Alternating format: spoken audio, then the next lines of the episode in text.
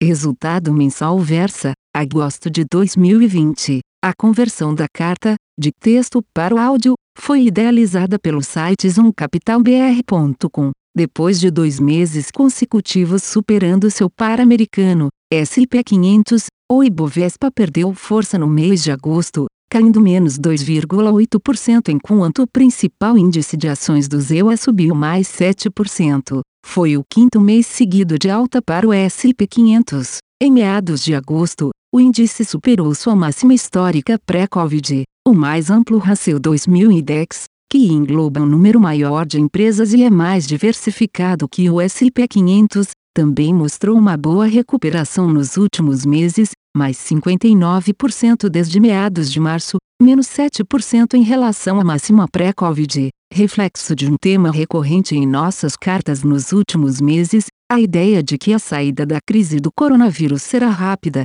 apoiada por uma solução para a pandemia da saúde, vacina, e pelo maior impulso fiscal e monetário da história. Aqui no Brasil, a bolsa reagiu negativamente a ruídos políticos ligados ao quadro fiscal do país, após atritos dentro do governo com relação à manutenção do chamado teto dos gastos e em resposta à votação no Senado Federal que teria aberto espaço para aumentos nos gastos com o funcionalismo público se não fosse depois barrada na Câmara dos Deputados. Agora no início de setembro a confiança na agenda liberal do governo voltou, tanto do lado do executivo, Paulo Guedes fica, quanto do Congresso. A Câmara não só reestabeleceu o veto do presidente ao aumento de gastos com funcionalismo, como também aprovou a Lei do Gás, projeto do governo que busca o barateamento do custo de energia no Brasil via privatização da infraestrutura de gás que abastece o país. O presidente da Câmara Rodrigo Maia citou recentemente que está confiante com a possibilidade de votar tanto a reforma tributária quanto a reforma administrativa ainda esse ano.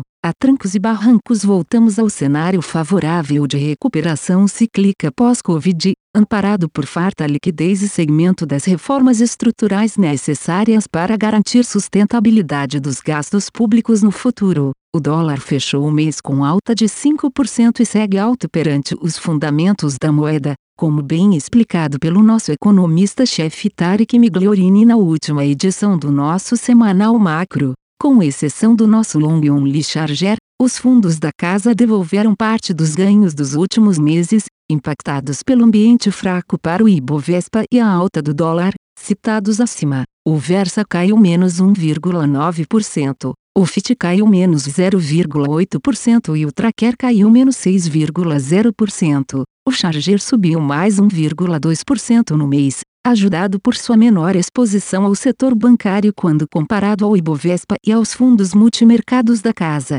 Esses utilizam opções que os dão maior exposição aos bancos Itaú e Bradesco. Destaques positivos. O primeiro destaque de agosto é General Motors, investimento que fizemos em março, aproveitando o grande desconto das ações para nos posicionar para surfar o avanço da CIA no segmento de veículos elétricos e autônomos. A empresa apresentou em agosto o seu primeiro veículo elétrico no segmento de luxo, reforçando seu compromisso com um All Electric Future e demonstrando seu potencial como protagonista na disrupção tecnológica do setor de transporte. As ações subiram mais de 19% no mês. Mais informações sobre nosso investimento na General Motors aqui, no Brasil. A carteira comprada foi beneficiada por ações ligadas à atividade doméstica, seguindo o rito dos últimos meses. A Via Varejo foi ajudada por um ótimo resultado no segundo trimestre, considerando as circunstâncias. As vendas no e-commerce da Via Varejo subiram mais 280% ao ano no trimestre e a CIA reportou aumento da margem de lucro operacional no período. A queda do Ibovespa no período trouxe um ganho de mais 0,9% ao Versa, 0,7% ao FIT, dado a posição vendida a descoberto em Bova 11 usada para financiar parte da carteira comprada dos fundos multimercados da casa. Destaques negativos. As principais perdas do mês vieram das posições nos bancos Itaú e Bradesco, ações que testaram uma recuperação em julho mas voltaram a cair em agosto. Seguimos perplexos com a fraqueza dos bancos nesse período de recuperação da bolsa. o setor se viu mais preparado financeiramente na crise do coronavírus quando comparado a crises passadas, mas ainda há incerteza sobre quão grande será a inadimplência de carteira na saída dessa crise. Acreditamos que o provisionamento para perdas feito nos últimos trimestres já reflete adequadamente os riscos ligados à pandemia, criando espaço para surpresas positivas no futuro no que se refere à inadimplência.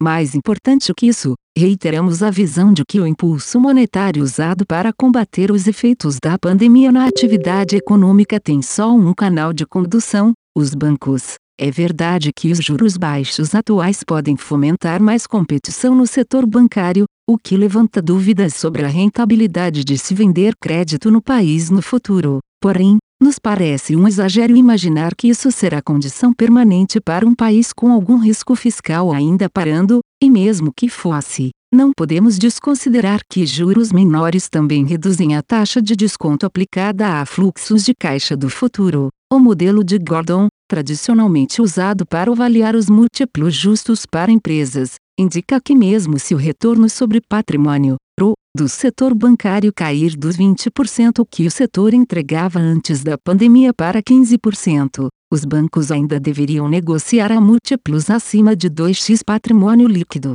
Hoje temos Bradesco e Itaú negociando entre 1,2x e 1,6x um desconto excessivo mesmo para quem espera retornos menores para o setor bancário à frente. Os outros destaques negativos do mês foram o dólar, citado acima, e as ações das empresas Trisul e Magazine Luiza. A Trisul é uma incorporadora, dependente de um bom ambiente de renda e crédito para fomentar seus negócios. O risco fiscal debatido em agosto gerou receios para a sustentabilidade dos juros baixos no Brasil, causando a queda das ações. A Magazine Luiza, posição vendida a descoberto, se beneficiou do mesmo otimismo que pegou a Via Varejo, acima. Fim. A conversão da carta, de texto para o áudio, foi idealizada pelo site zoomcapitalbr.com. Aviso legal. É recomendada a leitura cuidadosa do regulamento dos fundos pelo investidor antes de tomar a decisão de aplicar seus recursos. A rentabilidade passada não representa a garantia de rentabilidade futura.